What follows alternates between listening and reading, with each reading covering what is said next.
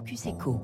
Bonjour Frédéric Oudéa. Bonjour. Bienvenue sur Radio Classique. Vous êtes le directeur général du groupe Société Générale, un groupe qui va très bien. On va le voir en détail. Mais juste cette question d'actualité brûlante. On parlait des cours du pétrole, 95 dollars le baril, les craintes d'une invasion de l'Ukraine. Vous avez une entité euh, en Russie.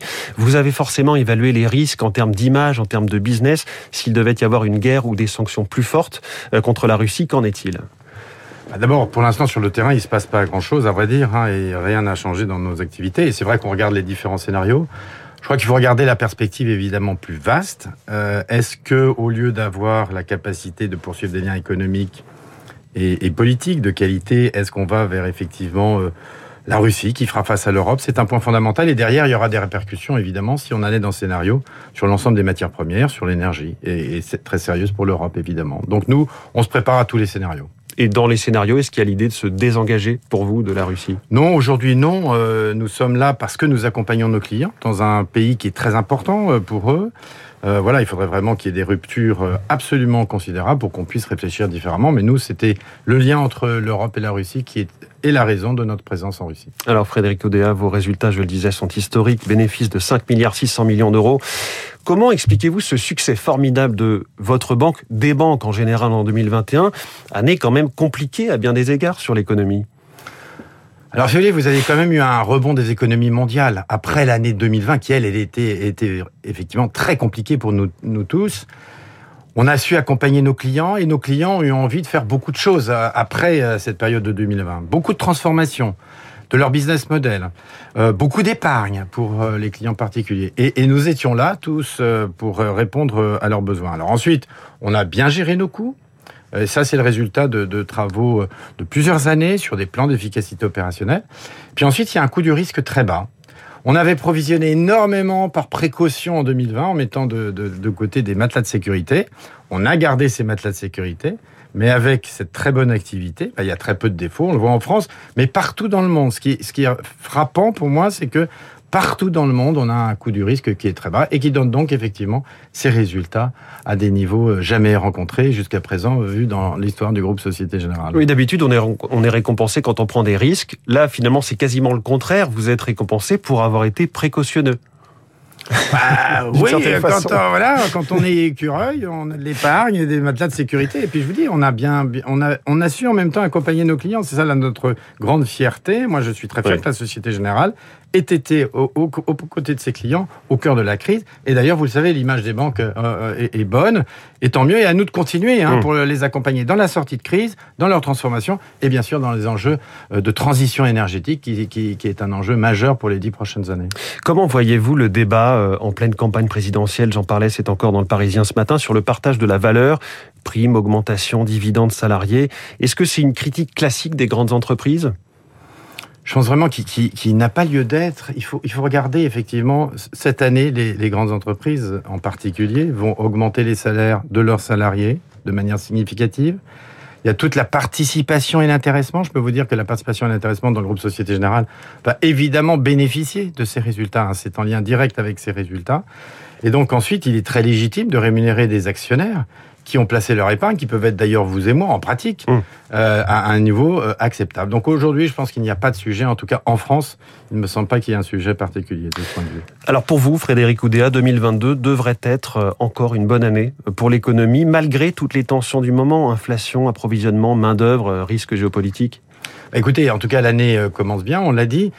C'est vrai qu'il y a plus d'incertitudes parce que euh, en 2021, on était tous concentrés sur une chose, sortir de la pandémie, et il y avait le rebond mécanique mmh. euh, de, de la, après l'année 2020. Là, il y a moins ce rebond, ce rebond mécanique. On entre plus dans une forme de normalité, en tout cas, on peut l'espérer, s'il n'y a pas de retour d'invariant. Mais c'est vrai, comme vous le dites, qu'il y a des, des éléments assez fondamentaux.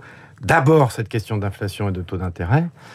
Bon, les banques centrales vont tout faire pour éviter évidemment des chocs euh, sur les économies et ensuite des enjeux éventuellement géopolitiques sur le coût des matières premières. Comme vous dites, il y a aussi cette, cette rareté des talents. Alors, est-ce que c'est un phénomène transitoire? Est-ce est -ce que c'est quelque chose qui va s'estomper progressivement, surtout si les croissances économiques ralentissent? Ou est-ce que c'est quelque chose de durable et est-ce que c'est quelque chose qui peut alimenter l'inflation? C'est la grande question. Je pense qu'il est trop tôt pour avoir des convictions mmh. définitives. On en saura plus d'ici la fin de l'année, je pense. On a quelques convictions en revanche sur la montée des taux. Ça va se faire aux États-Unis. Ça devrait sans doute se faire peut-être un jour en Europe. On attend de voir ce que nous dira la BCE. Cette montée des taux qui s'annonce, c'est plutôt une bonne nouvelle pour vous euh, les banques, notamment euh, dans le crédit immobilier, où ça fait des années que vous êtes à l'os. Alors oui, c'est évidemment une bonne nouvelle pour nous, et puis aussi à cause des dépôts, parce que nous, notre compte courant, c'est à la Banque centrale. Quand on dépose nos dizaines, nos, voire nos centaines de milliards d'euros, ça nous coûte. Donc ce serait une bonne chose qu'on normalise.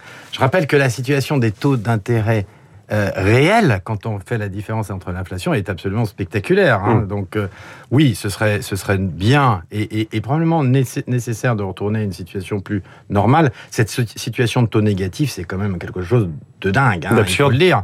Donc euh, voilà. Par contre, il faut que ce soit progressif pour que ça ne tue pas effectivement la croissance. Alors votre filiale Boursorama, euh, Frédéric Oudéa, est de très loin la première banque en ligne française, 3 300 000 clients. Vous êtes euh, vraiment dans une sorte de course à la taille assumée. Vous avez fixé des objectifs à Boursorama. Quel est le but?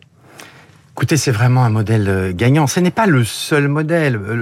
nous développons, vous le savez, une nouvelle banque en fusionnant nos deux réseaux. C'est une magnifique banque. avec Crédit du Nord et voilà, ancrée dans les territoires, au service des entreprises, des commerçants, des professionnels, des auto-entrepreneurs et des clients qui souhaiteront accéder à quelqu'un en agence. Donc ça, c'est un modèle qui peut fonctionner. Mais il y a ensuite les nouvelles générations n'iront plus en agence. Enfin, vous avez peut-être des enfants, j'en ai, on le voit bien. Donc cette banque Boursorama, c'est une merveilleuse banque qui s'adresse aux particuliers, pas aux entreprises, pas aux commerçants, hmm. aux particuliers, avec un très haut niveau de service. C'est la banque la moins chère du marché. Elle restera positionnée ainsi et elle conquiert effectivement énormément de clients. Elle satisfait les nouvelles générations. Moyenne d'âge des clients 36 ans et ça continuera. Et effectivement, comme vous le dites, plus de clients que prévu en 2021, 3,3 hmm. millions.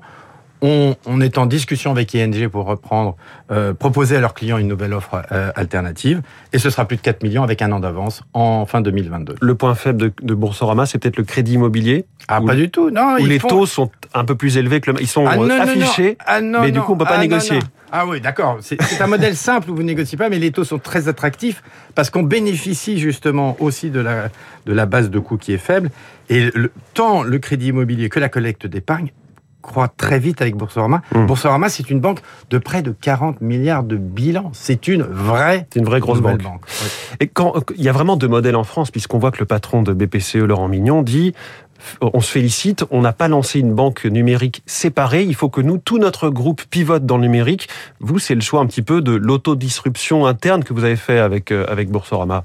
Bien sûr, et, la nouvelle banque qu'on construit, il faut évidemment qu'elle ait des canaux digitaux. Simplement, moi, ce que je dis, c'est que je pense quand même qu'à 10-15 ans, ces nouvelles banques digitales vont prendre des parts de marché en ce qui concerne les particuliers. Parce qu'il y aura quand même de moins en moins de gens qui viendront en agence, des particuliers en agence. C'est très différent pour les entreprises parce que la relation est plus complexe et c'est difficile de se passer évidemment d'un banquier incarné.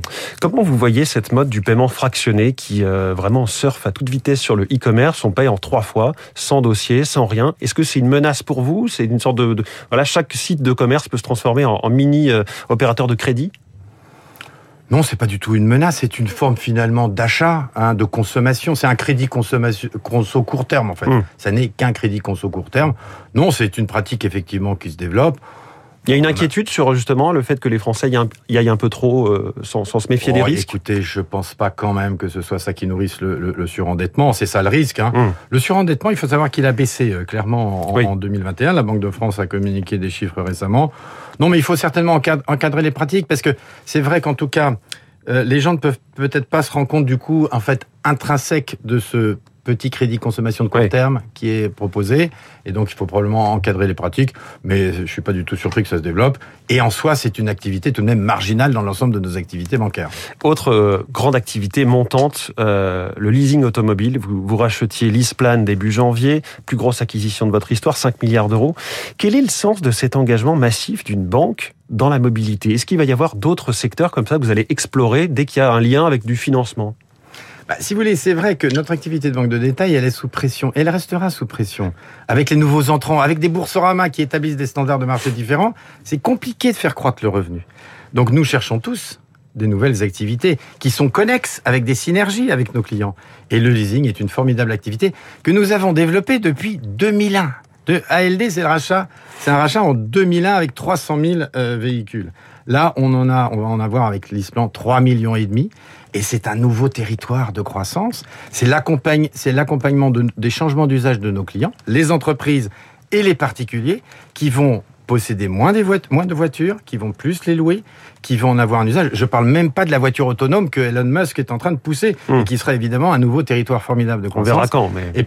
oui, mais enfin, peut-être un jour. Et puis ensuite, c'est des voitures nouvelles on pivote vers l'électrique et ça c'est une réalité qui est déjà très présente euh, avec nos clients. Voilà la stratégie à multiples branches de Frédéric Oudéa, directeur général du groupe Société Générale. Merci beaucoup d'être passé par le studio de Radio Classique ce matin et bonne journée. Il est 6h54 dans un instant 3 minutes pour la planète.